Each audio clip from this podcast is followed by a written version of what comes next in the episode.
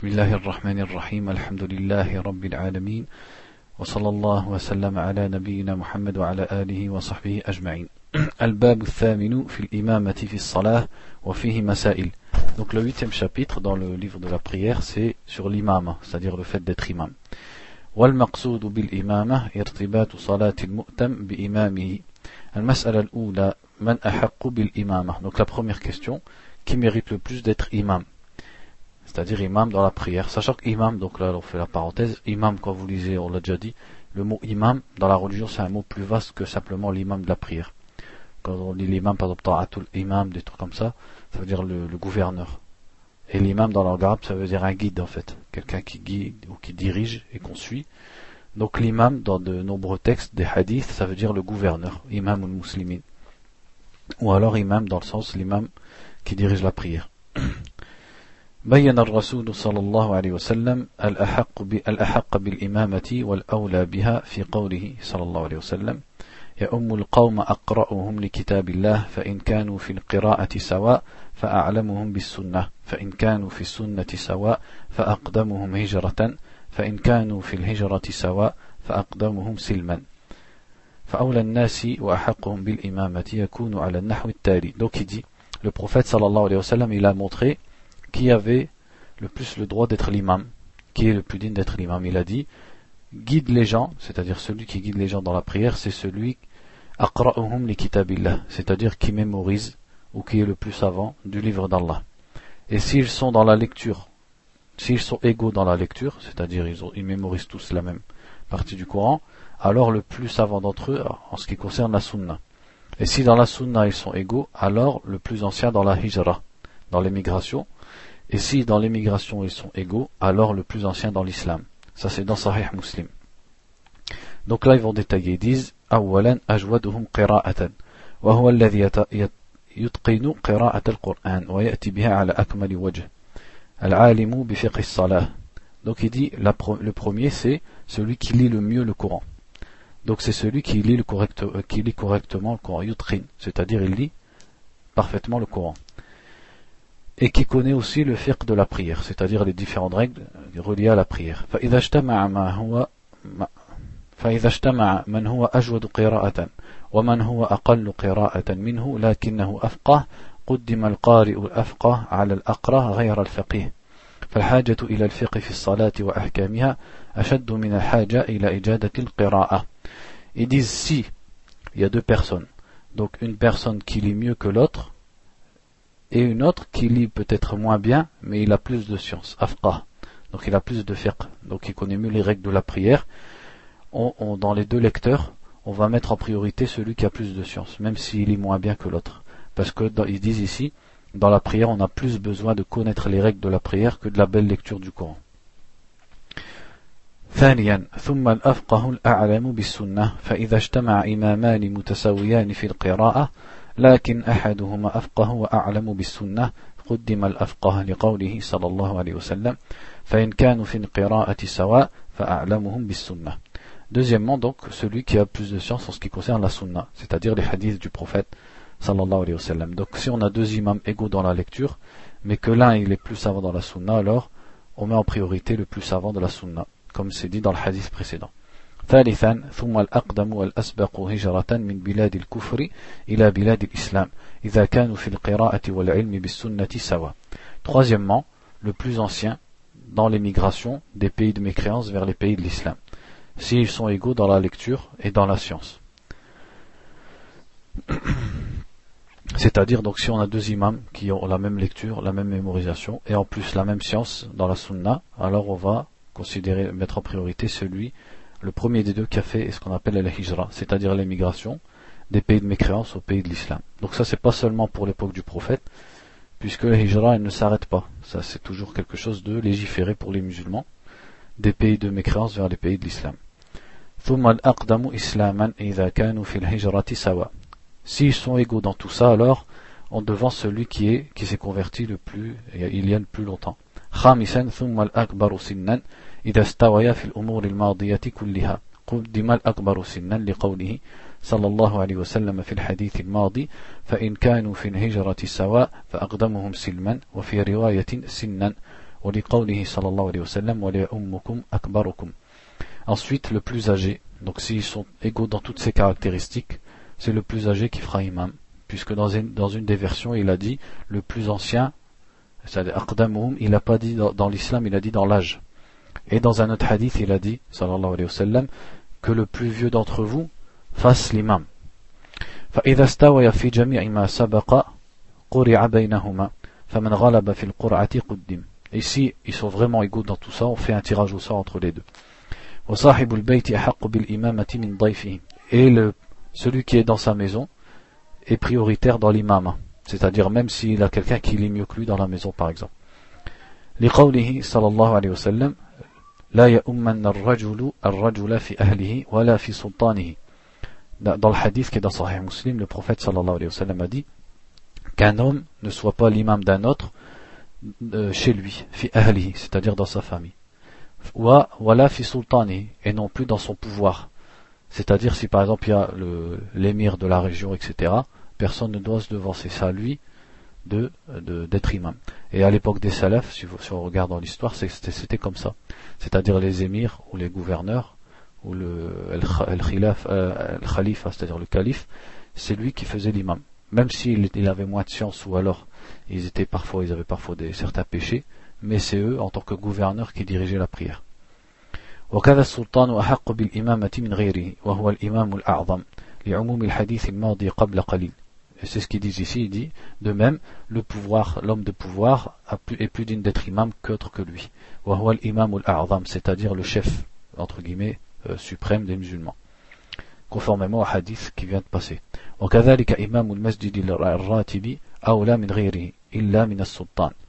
Il dit aussi l'imam al-ratib, c'est-à-dire l'imam habituel, qui est désigné comme étant imam de la mosquée, lui il est plus digne qu'autre que lui. Qu'est-ce que ça implique? Ça implique que si par exemple il y a un savant il vient faire une conférence dans une mosquée eh ben c'est pas le savant qui va même s'il lit mieux le Coran et il a plus de science l'imam ça reste l'imam puisque c'est al-ratib c'est-à-dire c'est toujours lui. C'est toujours lui qui est habitué à faire la prière. Sauf l'homme de pouvoir. Si c'est un homme de pouvoir qui passe dans la mosquée, là oui, c'est lui qu'on va devancer, même devant l'imam habituel. Même si autre que cet imam habituel a plus de science et lit mieux le Coran.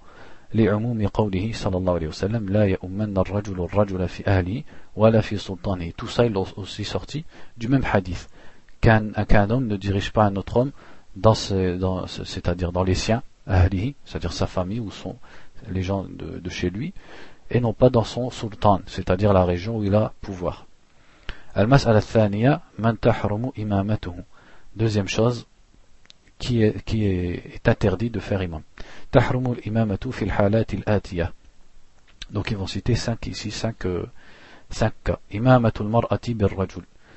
Le fait que la femme fasse imam devant l'homme. لعموم قوله صلى الله عليه وسلم لن يفلح قوم ولوا أمر ولوا أمر أمرهم امرأة أو ولوا أمرهم امرأة Donc, conformément au hadith qui est dans Sahih al-Bukhari, et l'aspect général, l'essence générale de ce hadith qui dit ne réussira pas un homme, euh, un peuple pardon, qui a mis à sa tête une femme.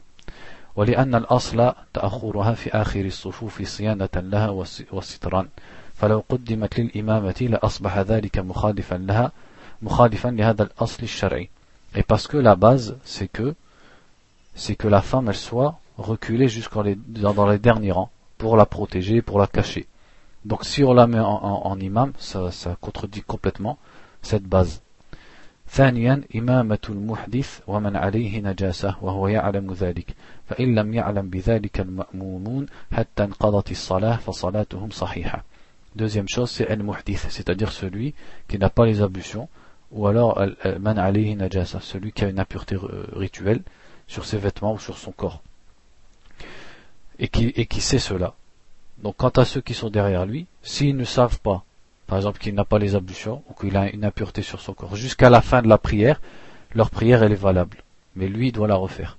Mais eux, s'ils ont prié derrière un imam dont ils pensaient qu'il avait ses ablutions, jusqu'à la fin de la prière, c'est-à-dire il n'est pas sorti, eux, leur prière elle est valable, ils la refont pas.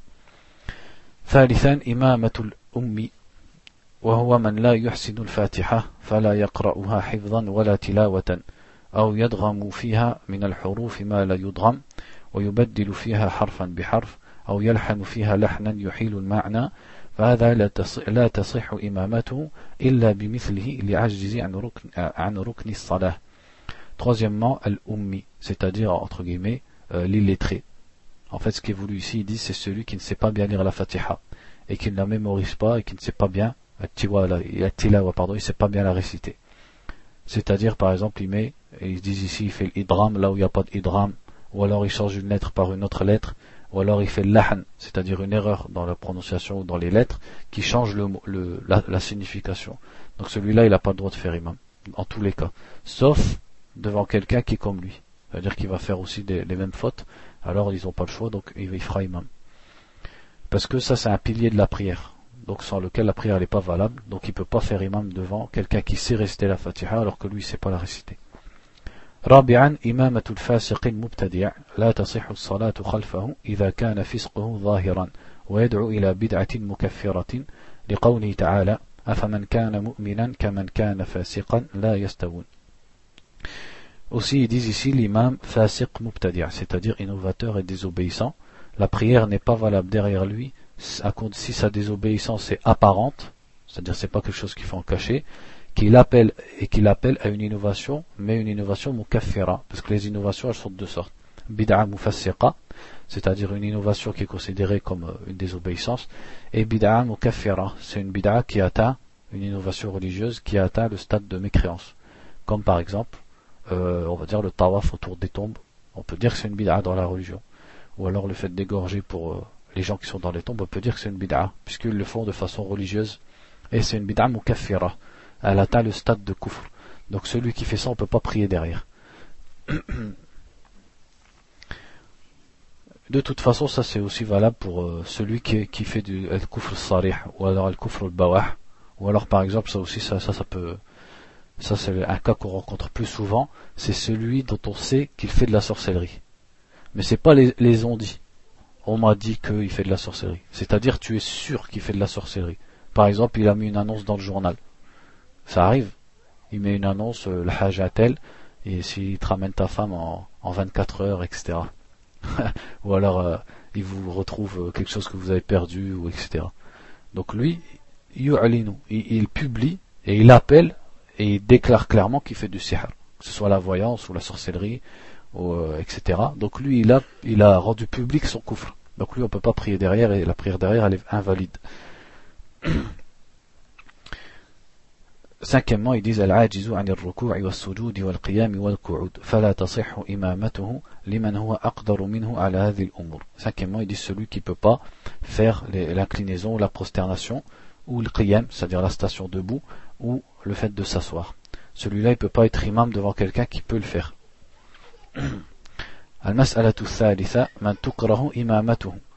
La troisième question, qui est, euh, entre guillemets, déconseillé de faire imam. Donc c'est pas interdit, son imama il est valide, mais c'est déconseillé. أولا اللحان وهو كثير اللحن والخطأ في القراءة وهذا في غير الفاتحة donc celui qui fait beaucoup de fautes dans la lecture du Coran en dehors de la Fatiha si c'est dans la Fatiha on l'a vu là il peut pas faire imam du tout mais si c'est en dehors de la Fatiha c'est détestable أما اللحن في الفاتحة بما يحيل المعنى فلا تصح معه الصلاة كما مضى وذلك لقول النبي يؤم القوم أقرأهم Quant à la Fatiha, donc si euh, il fait des erreurs dedans à tel point qu'il change la signification, comme on l'a vu précédemment, alors celui-là carrément c'est invalide. Et ça c'est conforme au hadith qui dit celui qui fait imam, c'est le, le aqra'um, c'est-à-dire celui qui récite le mieux.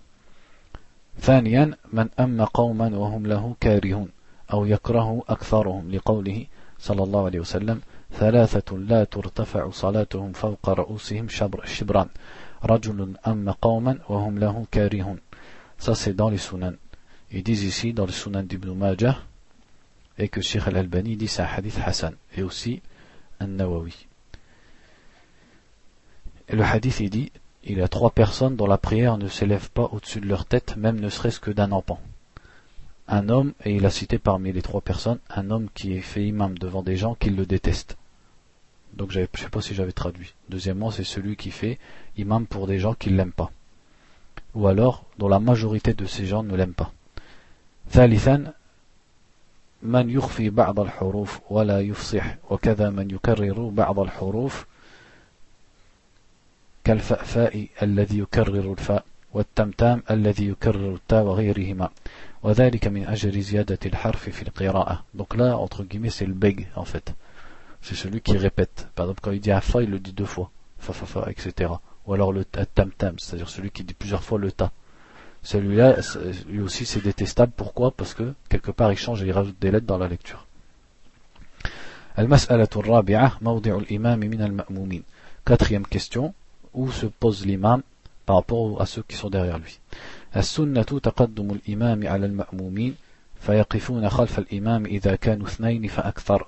Donc la sunna, c'est que l'imam soit devant les, les, les al-ma'moumin, ceux qui le suivent, et ils se mettent derrière lui s'ils sont plus de deux, deux ou plus. لأنه صلى الله عليه وسلم كان إذا قام إلى الصلاة تقدم وقام أصحابه خلفه. C'est comme ça que faisait le prophète صلى الله عليه وسلم. ولمسلم وأبي داود أن جابرا وجبارا وقفا أحدهما عن يمينه والآخر عن يساره فأخذ بأيديهما حتى أقامهما خلفه Là, ici, as un hadith qui est dans Sahih Muslim et dans le Sunan d'Abi comme quoi ils étaient venus, donc deux des compagnons, ils sont venus à la gauche et à la droite du prophète, et lui il les a pris par leurs mains et les a mis derrière pendant la prière.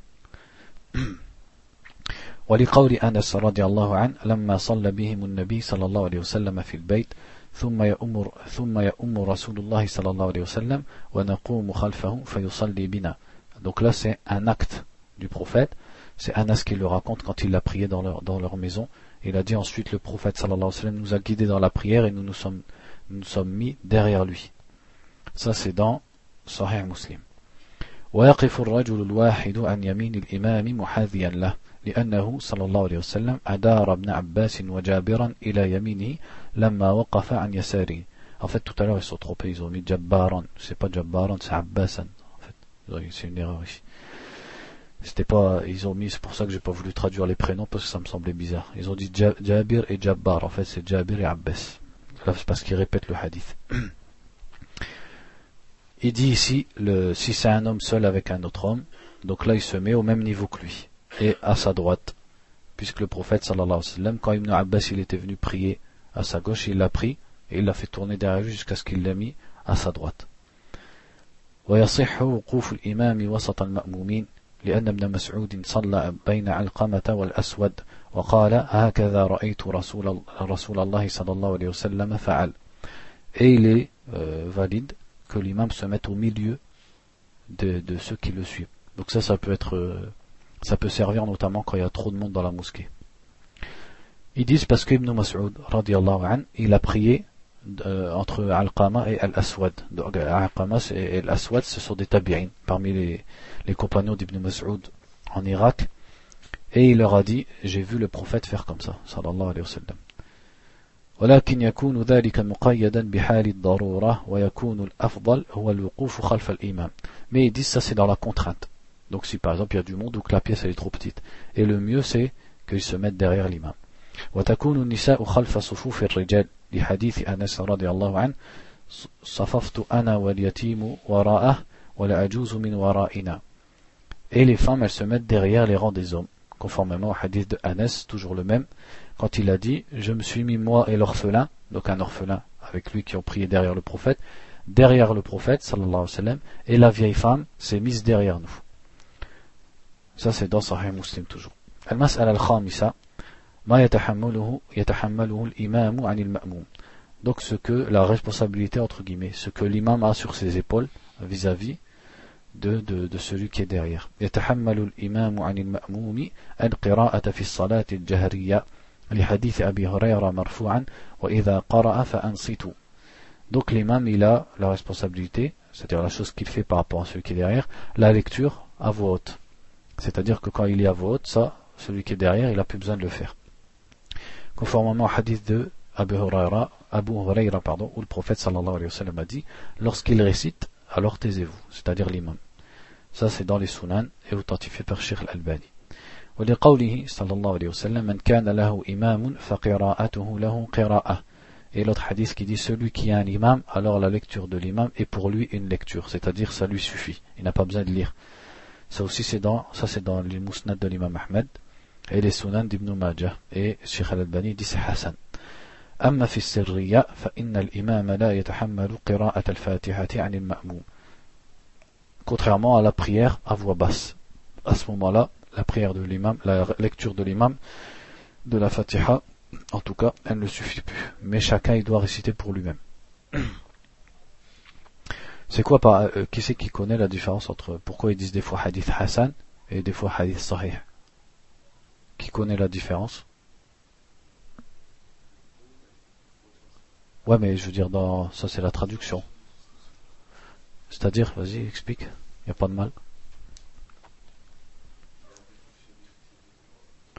Non, en fait, en fait, Hassan et Sahih, c'est pratiquement la même chose. Ce qu'il y a, la différence entre Hassan et Sahih, c'est que le degré de fiabilité des rapporteurs du Hassan, ils sont pas au niveau de ceux du Sahih. Sinon, il remplit les mêmes conditions. C'est-à-dire que la chaîne de transmission, elle est reliée. Il n'y a pas un trou dedans. C'est-à-dire, il n'y a pas un homme qui dit selon un tel et on sait qu'il l'a pas rencontré. Ça fait un trou. Là, on sait c'est relié. On sait que chacun, il a entendu le hadith de celui dont il le rapporte. Et que ça aille jusqu'au prophète, sallallahu alayhi wa sallam, et que les bonhommes, ils soient, euh, ils soient, euh, adl, c'est-à-dire, et, et dabit.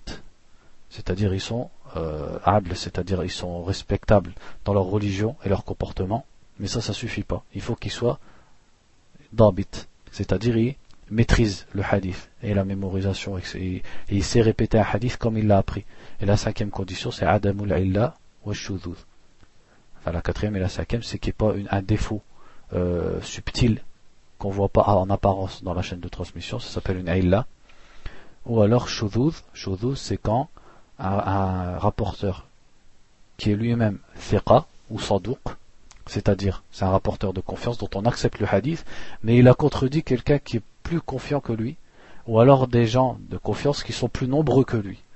Alors son hadith il devient faible. Pourtant il est de confiance, mais on sait que cette fois-là il s'est trompé, parce que il a contredit euh, des gens qui sont plus nombreux que lui, ou alors quelqu'un ou plus qui sont plus confiants que lui. Et donc le rapporteur du hadith sahih, on dit c'est un thiqa. Et le rapporteur du hadith hasan, c'est un sadouk. Sadouk, c'est-à-dire quelqu'un qui dit la vérité. Donc il n'a pas, il pas atteint le stade de thiqa. Mais ce, cette différenciation entre sahih et hasan, elle est arrivée tardivement. C'est-à-dire au début, les muhaddithines, ils faisaient pas de différence. Mais en tout cas, il n'y a pas de mal. C'est-à-dire au début, ils disaient juste sahih et daif. Et après, pour préciser encore plus, le sahih, ils l'ont divisé en deux. Sahih et hasan. Donc hasan, il est un rang en dessous de Sahih. Mais les deux, donc ce soit Hassan ou Sahih, les deux, quand on a un hadith Hassan ou un hadith Sahih, ils nous obligent l'action, c'est-à-dire qu'on est obligé de suivre le hadith Hassan, et a un hadith Hassan, il dit de faire telle ou telle chose, on doit le faire. Et il nous oblige aussi la, euh, c'est-à-dire si on, dans un hadith Hassan, il nous parle de quelque chose qui a trait à la croyance, on doit le croire aussi. Donc il a le même jugement que le hadith sahih. À quoi ça va servir de savoir qu'il est sahih ou hassan C'est plus dans, par exemple, dans le tarjih. C'est-à-dire, euh, quand on doit, quand les deux hadiths se contredisent, et qu'il n'y a aucune façon de les regrouper, et qu'on ne sait pas s'il y en a un qui abroge l'autre, et qu'on est obligé d'en choisir un des deux. Donc là, on va choisir le sahih, on va pas prendre le hassan. C'est juste dans certains cas comme ça que ça va servir.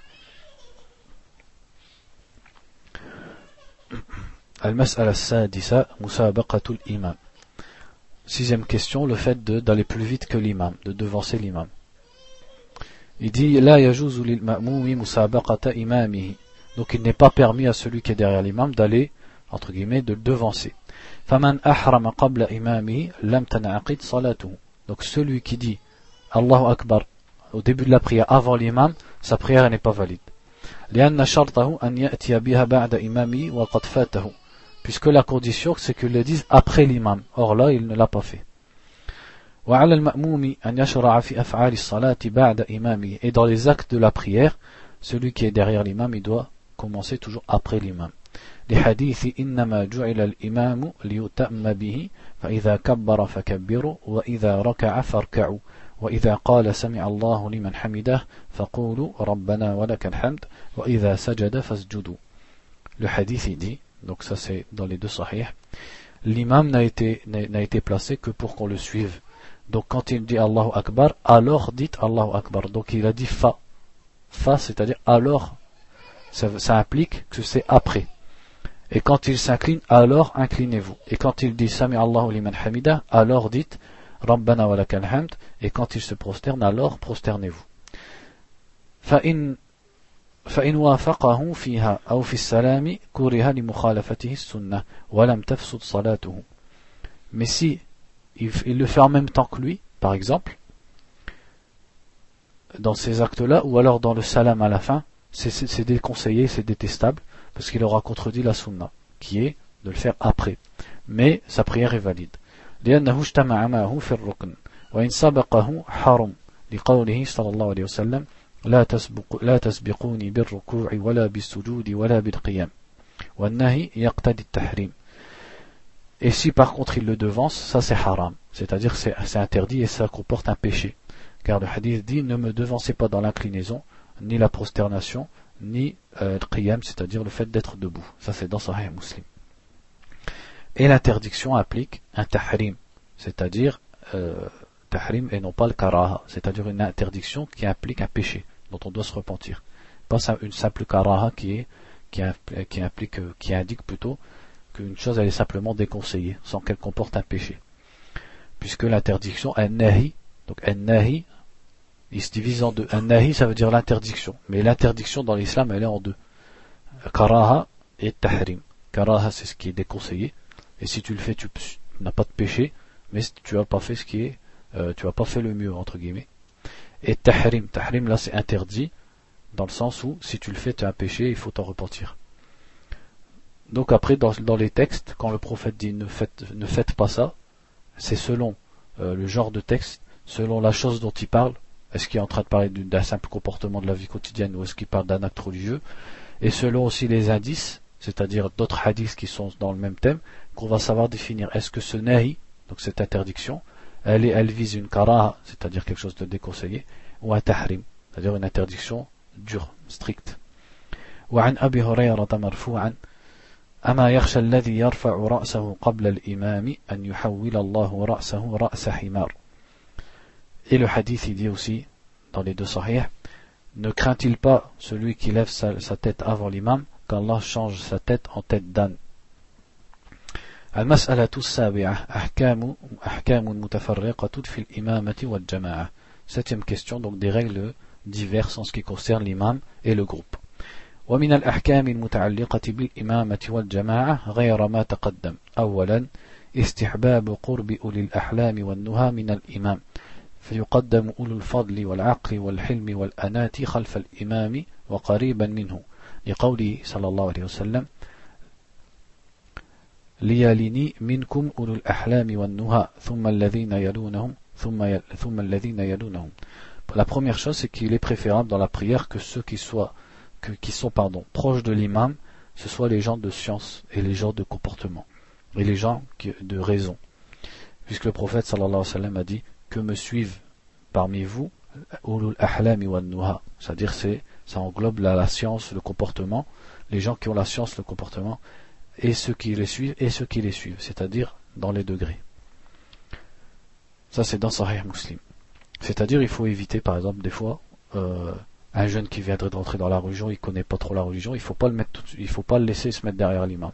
C'est pas un mal si tu lui dis euh, de se déplacer parce que il faut, s'il veut se mettre au premier rang, il vaut mieux qu'il se mette bien à gauche ou bien à droite, et il faut laisser derrière l'imam quelqu'un qui connaît la religion. Pourquoi?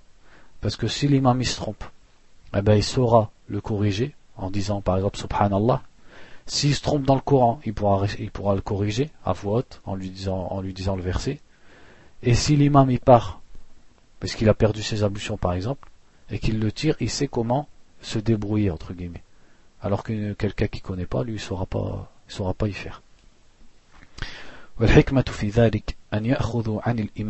Et même on peut en retirer de ça que si toi, appris, euh, euh, ça c'est pas dans le livre, ça c'est moi qui vous le dis, c'est-à-dire si toi tu as appris les règles de la prière, et tu sais que, donc tu as lu, tu as appris, tu as suivi des cours, tu sais que, c'est-à-dire tu connais les piliers des obligations, tu connais comment on fait la prosternation de l'oubli, euh, tu sais comment ça se passe si l'imam y part, etc alors et tu sais très bien que les gens de ta mosquée, ça ils le savent pas.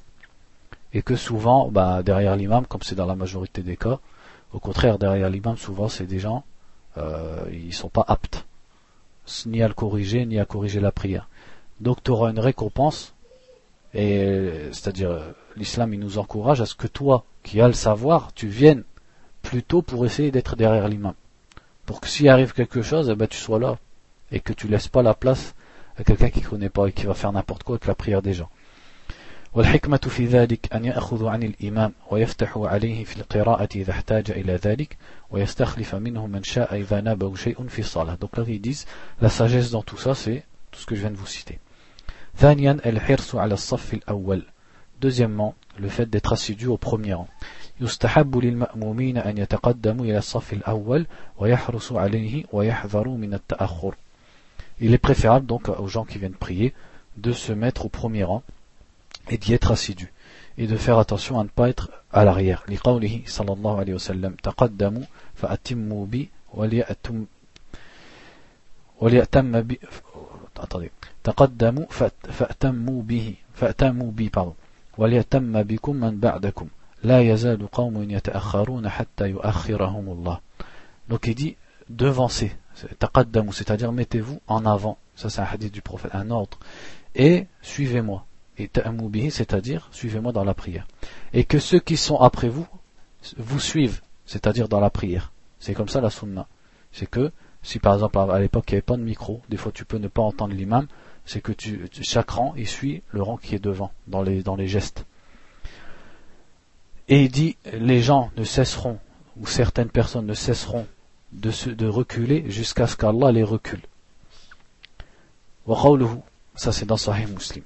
وقوله صلى الله عليه وسلم لو يعلم الناس ما في النداء والصف الأول ثم لم يجدوا إلا أن يستهموا عليه لاستهموا Ça aussi c'est dans Sahih Muslim, il a dit le prophète sallallahu alayhi wa sallam, si les gens savaient ce qu'il y a, c'est-à-dire ce qu'il y a comme mérite, dans l'appel à la prière et dans le premier rang, et qu'ils ne trouvaient que le tirage au sort pour le faire, ils tireraient au sort pour savoir qui fait l'appel à la prière et qui euh, se met au premier rang.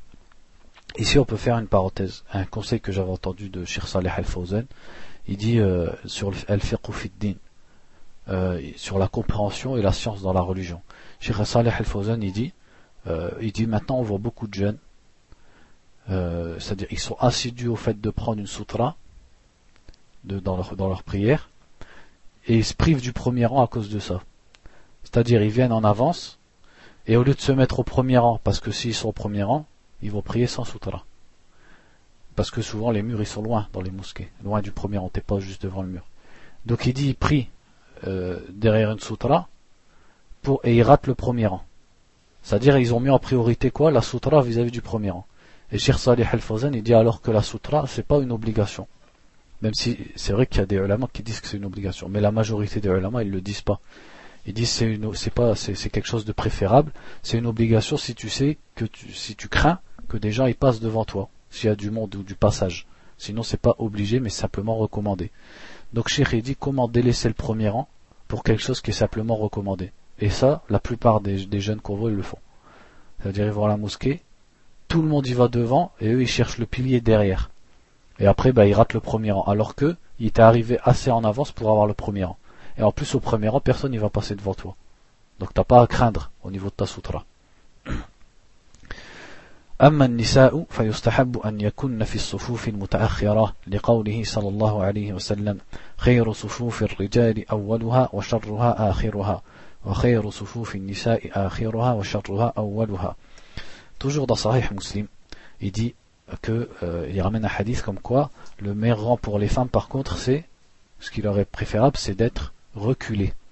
Et le hadith il dit le meilleur des rangs des hommes c'est le premier et le plus mauvais c'est le dernier et les meilleurs rangs des femmes sont les derniers, et les plus mauvais, c'est-à-dire les pires, sont les premiers. D'ailleurs, on peut, vous vous souvenez, on avait fait, la, je crois c'est la fois dernière, on a fait Salat al-Jama'a, et il citait les différentes preuves sur l'obligation de la prière en groupe. Là, on peut, on peut en tirer une preuve du hadith, celui-là et celui qu'on a cité avant. Quand il a dit des gens ne cesseront de se reculer jusqu'à ce qu'Allah les recule. Si ça c'est vrai pour des gens qui viennent à la prière, et, le prophète il, les menace pour ceux qui se mettent dans les derniers rangs, qu'Allah les, il les menace d'un châtiment, alors qu'en est-il pour celui qui reste à la maison Donc on peut en tirer l'obligation aussi. ثالثا تسوية الصفوف والتراصي بينهم والتراصي فيها وسد الفرج وإتمام الصف الأول فالأول Ensuite le fait de bien faire les rangs et de les égaliser et de les souder et de ne pas laisser d'espace et de les faire un par un. يستحب للإمام, للإمام أن يأمر بتسوية الصفوف وسد الفرج قبل الدخول في الصلاة. Donc il est préférable que l'imam recommande d'aligner les rangs et de ne pas laisser d'espace avant de rentrer dans la prière. لفعله صلى الله عليه وسلم ذلك car le prophète l'a fait. ولقوله سووا سووا صفوفكم فإن تسوية الصفوف من تمام الصلاة. Et ça, il a dit, le prophète sallallahu alayhi wa sallam, égalisez vos rangs, car l'égalisation des rangs fait partie de euh, min tamam istalah, c'est-à-dire de la perfection de la prière et de l'accomplissement de la prière. Ça c'est dans Sahih Muslim. وعن أنس رضي الله عنه قال أقيمت الصلاة فأقبل علينا رسول الله صلى الله عليه وسلم بوجهه فقال أقيموا صفوفكم وتراصوا فإني أراكم من وراء ظهري Dans un hadith, Anas dit, le prophète sallallahu alayhi wa sallam, avant de faire la prière, il nous a fait face et il nous a dit, Aqimu sufufakum, c'est-à-dire, alignez bien vos rangs, watarasu et soudez-les, car je vous vois de derrière mon dos. Ça c'est dans Sahih al-Bukhari. وقال أنس رضي الله عنه كان أحدنا يرزق منكبه بمنكب صاحبه وقدمه بقدمه Anas dit, رضي الله عنه, ça c'est dans Sahih al-Bukhari, l'un d'entre nous, c'est-à-dire là il raconte l'acte des compagnons à l'époque du prophète, il dit il collait son épaule à l'épaule de son c'est-à-dire de son compagnon dans la prière, et son pied à son pied, c'est-à-dire cheville contre cheville.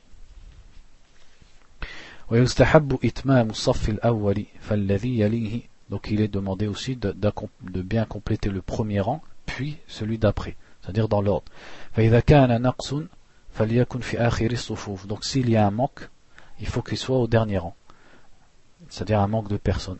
لقوله صلى الله عليه وسلم ألا, ألا تصفون كما تصف الملائكة عند ربها Il a dit, ne vous mettrez-vous pas en rang comme le font les anges auprès d'Allah Ça c'est dans... Ah, il n'a pas, pas fini, il dit فَقُلْنَا يَا رَسُولَ اللَّهِ وَكَيْفَ تَصُفُّ الْمَلَائِكَةُ عِنْدَ رَبِّهَا Les sahaba, ils ont dit au messager d'Allah, et comment les anges se mettent en rang auprès d'Allah قال يتمون الصفوف الأول ويتراصون في الصف Il a dit, ils complètent les premiers rangs et ils se soudent dans le rang. Ça c'est dans Sahih Muslim. رابعا صلاة المنفرد خلف الصف. Quatrièmement, qu'en est-il de la prière d'une personne qui prie seule derrière le rang لا تصح صلاة الرجل وحده منفردا خلف الصف لقوله صلى الله عليه وسلم لا صلاة لمنفرد خلف الصف Donc la prière de quelqu'un qui prie seul derrière le rang n'est pas valide. Donc dans le hadith il a dit, ça c'est dans le Musnad, dans, aussi dans Sunan ibn Majah et authentifié par Shir al-Albani. Il a dit il n'y a pas de prière pour celui qui prie seul derrière le rang. ورأى رسول الله صلى الله عليه وسلم رجلا يصلي وحده خلف الصف فأمره أن يعيد الصلاة Et le prophète a vu quelqu'un qui avait prié seul derrière le rang et lui a ordonné de refaire sa prière. Et ça c'est dans les Sunan d'Abi Daoud et de Tirmidhi et d'Ibn Majah. Ils disent authentifié par le Sheikh Ahmed Shakir et le Sheikh aussi Al-Albani, rahimahumullah. Donc ça, bien sûr, c'est dans le cas où il aurait la place dans les rangs et il ne rentre pas dedans. Maintenant, s'il n'a pas la place, qu'est-ce qu'il fait? Donc il y a divers avis chez les ulama. En tout cas, l'avis que je connais, c'est qu'il prie seul derrière le rang. Puisqu'il a fait, Allah il dit, craignez Allah selon vos capacités, autant que vous pouvez. Et là, il ne peut pas se mettre dans le rang parce qu'il n'y a pas de place, donc il se met seul derrière. S'il peut se mettre devant, mais là, il ne faut pas le faire n'importe où, pour pas te faire lâcher, s'il peut, il sait qu'il n'y a personne qui viendra après. Et il peut se mettre devant et se mettre à droite de l'imam, comme le prophète sallallahu alayhi wa sallam, il l'avait fait avec Abu Bakr pendant sa maladie. Quand Abu Bakr il guidait les gens, et le prophète il est venu après, il s'est mis à côté. Ça, c'est possible aussi. Al-Bab combien de temps il reste?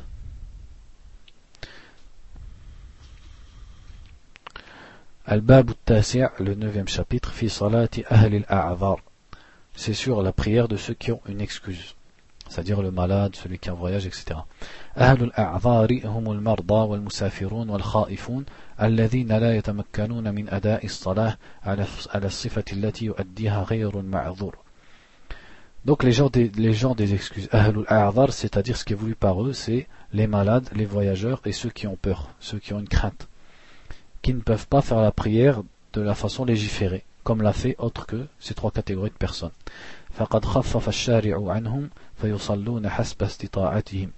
Donc Allah a rendu à alléger euh, leur cas et ils prient selon ce qu'ils peuvent faire. Allah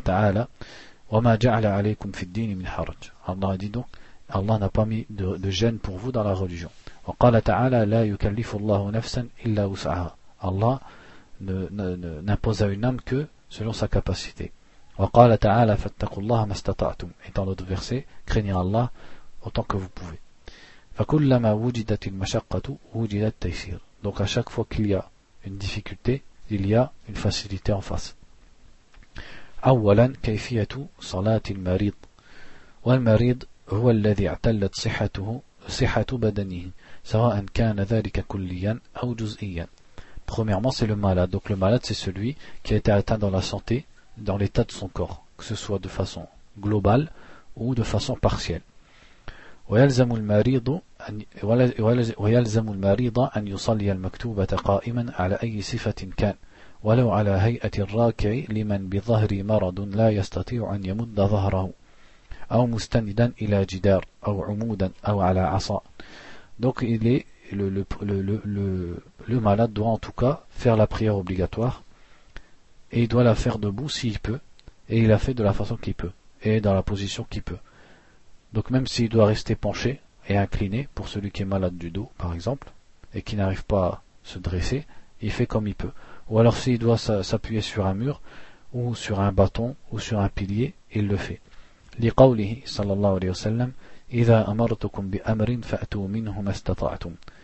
Dans le hadith, il a dit, sallallahu alayhi quand je vous donne un ordre, faites accomplissez-le selon votre capacité. Ça, c'est dans les deux sahih.